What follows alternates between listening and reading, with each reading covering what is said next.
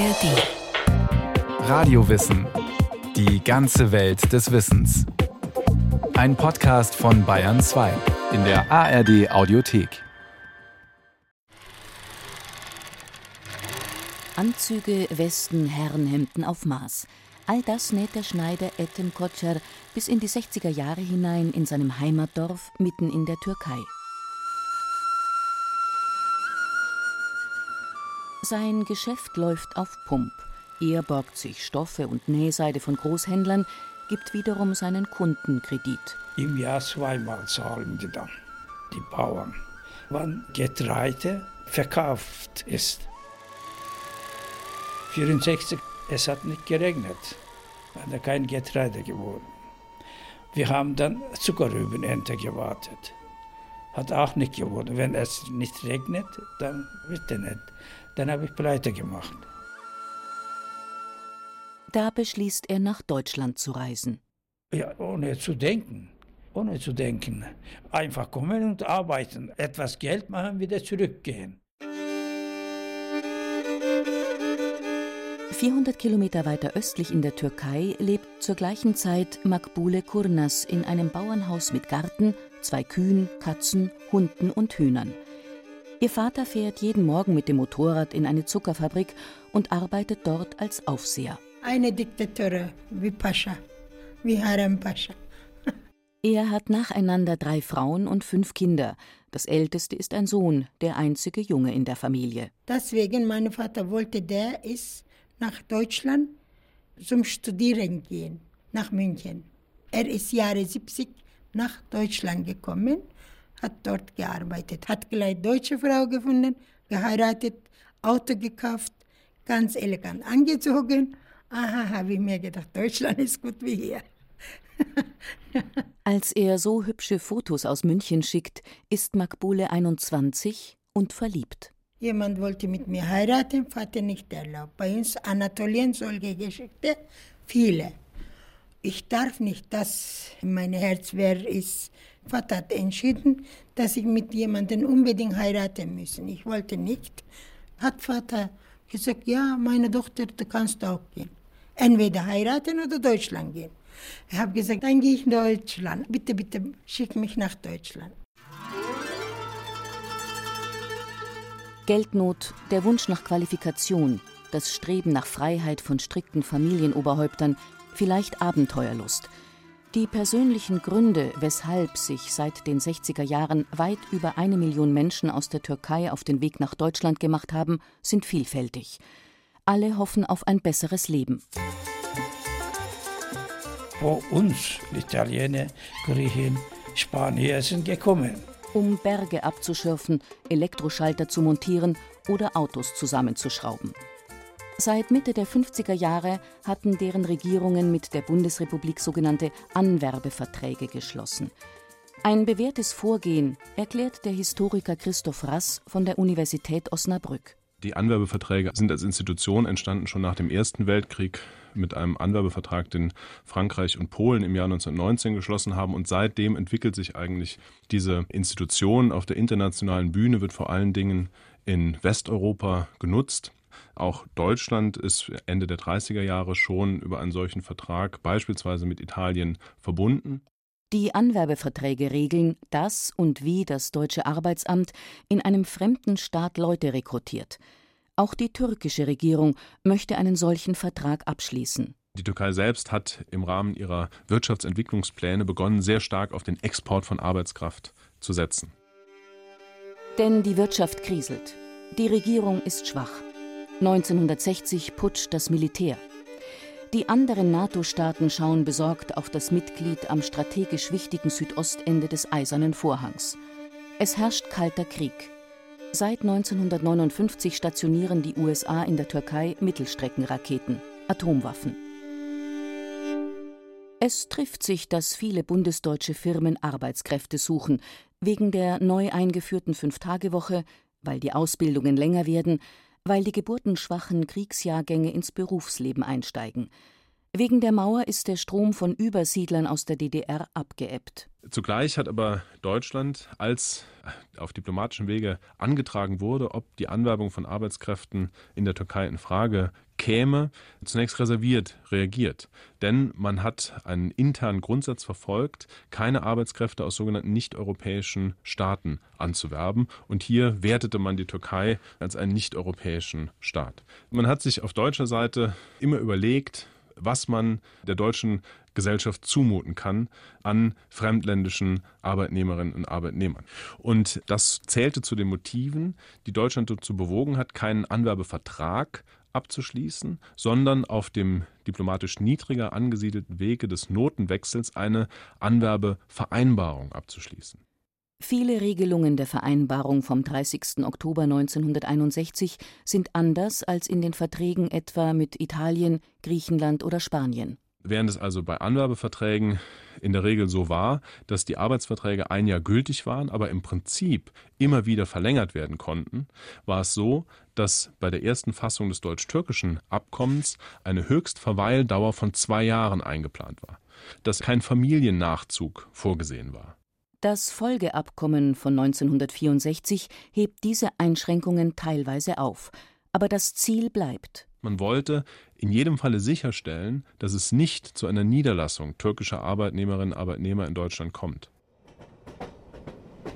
Anfang der 60er Jahre sitzt der türkische Schneider Etim Kotscher im Zug, erst nach Istanbul, dann quer durch Bulgarien, Jugoslawien und Österreich bis München. Im Sechserabteil zwei Nächte und drei Tage lang. Natürlich. Da sitzen schlafen. Der Zug ist angekommen, Gleis 11. Mich dann mein Freund abgeholt. Er war aus Deutschland, hier Jura studiert und die wollten den Export aufmachen. Statt als Gastarbeiter nach der Anwerbevereinbarung ist Etem Kotscher mit eigenen Kontakten eingereist. Ich war so eilig, also ich wollte dann unbedingt hingehen, als Tourist bekommen. Als Tourist habe ich dann normal Pass bekommen.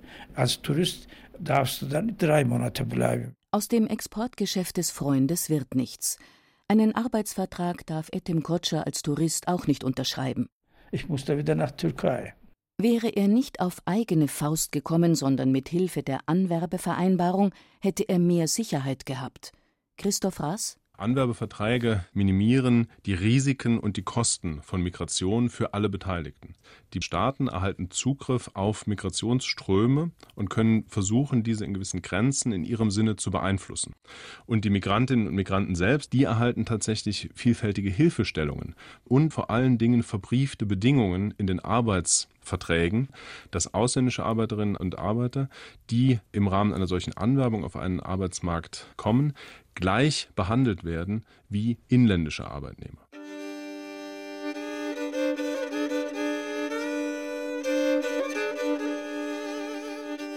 Makbule Kurnas geht 1971 den offiziellen Weg. Sie bewirbt sich erst in der Hauptstadt ihrer Provinz, bekommt dann einen Termin im fernen Istanbul. Ihre erste große Reise. Der Vater und sie logieren bei Bekannten und im Hotel und besuchen immer wieder die Außenstelle des deutschen Arbeitsamtes. Eine Woche lang Untersuchung gemacht, vom Kopf bis Fuß, alles, alles. Blut, Urin, alles, viele Menschen. Allererst Mal bin ich alleine. Vater wartet draußen, ich bin drin. Eine Zimmer nur hat mich gestört, dass ich ganz nackt kontrolliert. Vorne, hinten umdrehen, schauen, alles original oder nicht.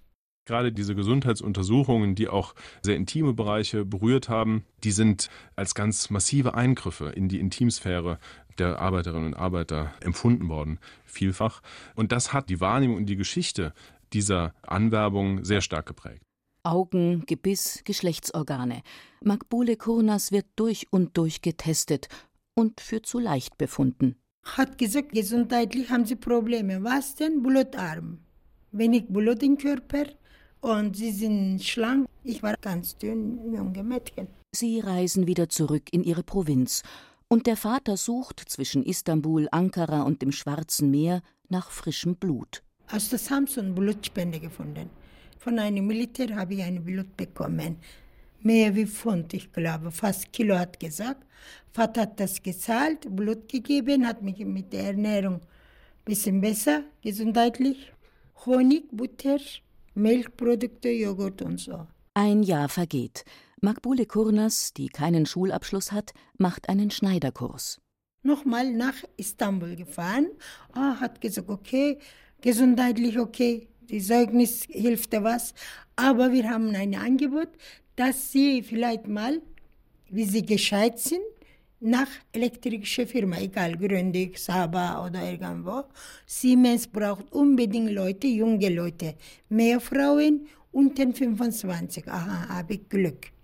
Ich habe gesagt, Vater, ich kann das machen. In einem Zimmer, 20 Mädchen, da haben wir Prüfung gemacht. Irgendwie Farbe, Linie und mit den Figuren jetzt wie Kinder, also Puzzle, sowas, habe ich alles perfekt gemacht, null Fehler. Okay, habe ich gleich von der Siemens Einladung bekommen. In zwei Tagen hat er uns noch zehn Wörter gegeben. Ja, nein, okay, falsch, richtig, sowas. Die muss man auswendig wissen. Dann hat alles geklappt, hat mir gesagt, okay, Sie sind der Erste für Siemens Mitarbeiter. Vertrag wird ein Jahr. Wie viele angeworbene Türkinnen in den 70er Jahren kommt Makbule Kurnas mit dem Flugzeug nach Deutschland. Eine freundliche Dolmetscherin und ein Bus stehen schon bereit und im Bunker unter dem Münchner Hauptbahnhof, dem ersten, was frisch Angeworbene nach ihrer Ankunft zu sehen bekommen, gibt es Brote, Wurst und Käse. Sie kommt in ein Wohnheim direkt gegenüber vom Werkstor, teilt das Zimmer mit den Stockbetten und die Küche mit drei anderen Frauen, Mädchen, sagt sie. Mädchenwohnheim, damals unter Kontrolle gekommen. Haben wir Vertrag, auch Heimvertrag, dürfen wir nicht irgendwann weggehen von Wohnheim weggehen. Zum Beispiel, ich bin vier Jahre alleine dort gewohnt. Bis 10 Uhr muss man zurückkommen. Pförtner sitzt der Pförtner. Mit der Arbeit kommt sie klar. Ihre Vorarbeiterin ist selbst Türkin. Der Bruder, der auch in München lebt, nimmt sie mit in die Disco und Weihnachten zum Urlaub ins Heimatdorf. Seine Verlobte, eine Deutsche, ist auch dabei. Das gefällt dem Vater nicht. Er verstößt seinen Sohn.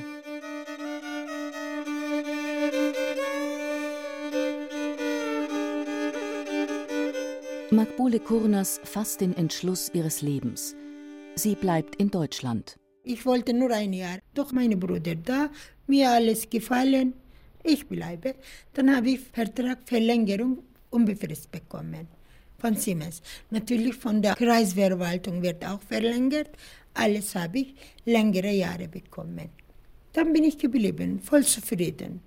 Tatsächlich zeigen alle Beispiele, die wir kennen, dass Anwerbeprozesse nie rein temporär bleiben. Der größte Teil der Arbeitnehmerinnen und Arbeitnehmer, die beispielsweise während der Anwerbephase, also zwischen 1955 und 1973, nach Deutschland gekommen sind, haben Deutschland tatsächlich wieder verlassen. Aber es sind eben auch etwa vier Millionen Arbeitnehmerinnen und Arbeitnehmer und ihre Familien in Deutschland zurückgeblieben und haben sich für einen längerfristigen Verbleib, gar für die Niederlassung, entschlossen. Auch Etim Koçer, der türkische Schneider, kommt wieder und bleibt. Er hat in Deutschland sofort seine Liebe gefunden. Sonntag bin ich gekommen. Montag habe ich dann meine deutsche Frau kennengelernt. Vier Monate nach seiner Rückkehr in die Türkei findet sein Münchner Freund eine Arbeit für ihn als Trambahnschienenputzer. Etim Koçer erhält eine Aufenthaltsgenehmigung und setzt sich ein zweites Mal in den Zug nach Deutschland so weitergegangen als Freundschaft und dann 71 geheiratet. Sie bauen sich ein Haus im Vorort Gröbenzell. Er gründet sein eigenes Schneiderunternehmen. Viele Arbeitskräfte aus der Türkei kommen und gehen. Manche arbeiten ein Jahr in Deutschland, um das Geld für ein Moped zusammenzubekommen und gehen dann zurück, kehren später aber wieder, etwa um auf ein neues Hausdach hinzuarbeiten, Retour in die Türkei und so fort. Im Herbst 1973 ist es damit aus. Die Ölkrise macht den Westeuropäern Angst und rechtfertigt die Anwerbestopps, die die Regierungen der klassischen Zielländer für ausländische Arbeitskräfte erlassen Frankreich, Schweiz, Großbritannien, Schweden, auch die Bundesrepublik. Die Folgen der Stopps sind unerwartet. Es kommen mehr Menschen. als dann die Anwerbung ausgesetzt wird, da entscheiden sich ganz viele Migrantinnen und Migranten, zunächst einmal in Deutschland zu bleiben. Denn sie wissen, wenn sie jetzt das Land verlassen, ihre Arbeitsstellen aufgeben, dann können sie mit großer Wahrscheinlichkeit nicht mehr zurückkehren. Und dann beginnen sie sehr massiv ihre Familien nachzuholen. Und das ist also dieser Peak in den Statistiken, der sich nach dem Anwerbestopp zeigt. Das ist das Nachwandern der Familienangehörigen, der Kinder nach Deutschland.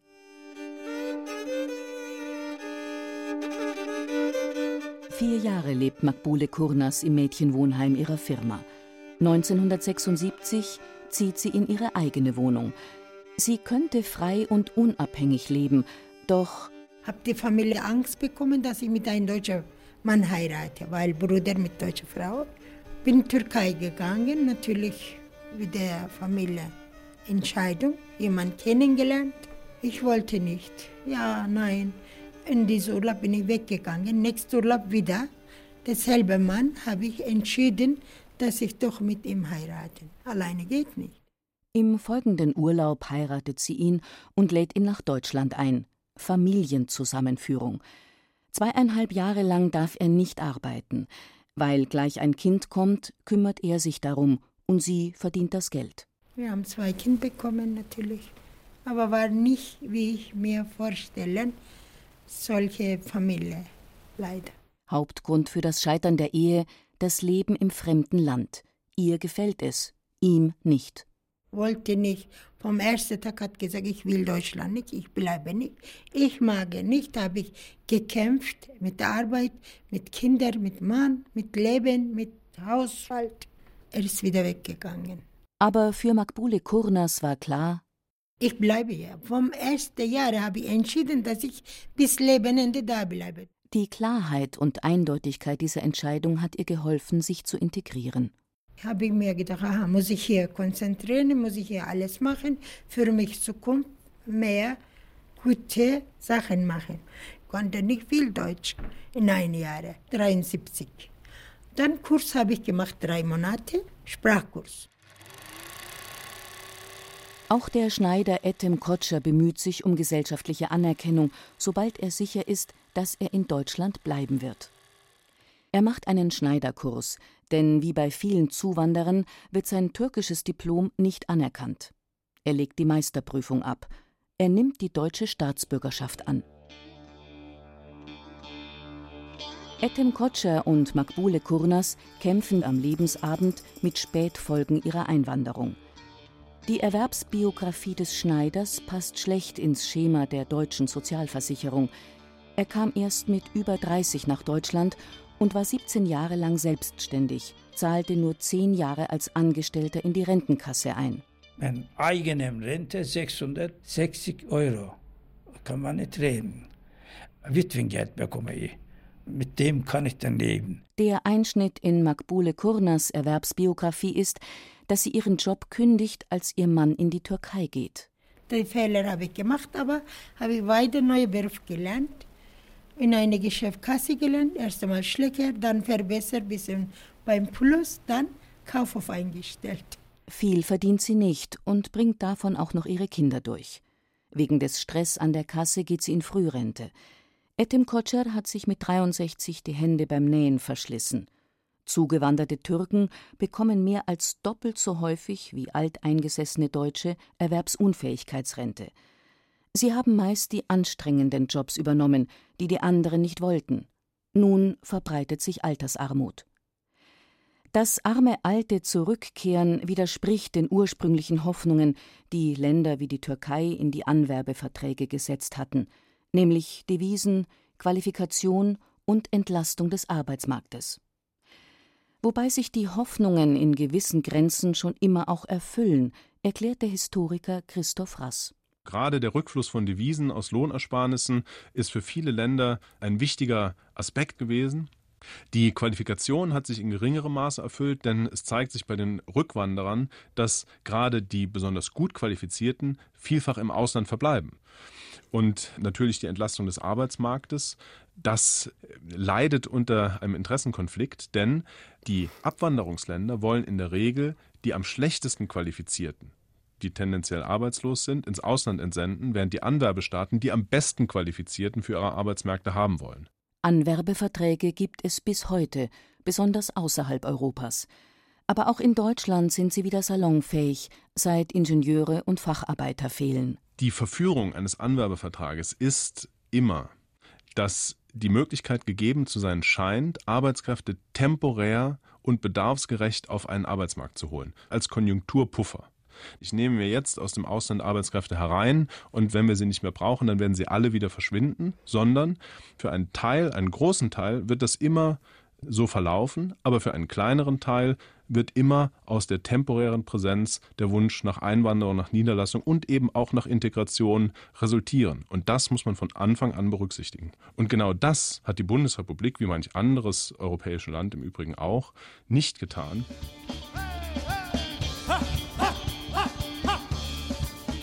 Kleine Rente und kaputte Gesundheit hin, zerrüttete Familien und Witwerschaft her.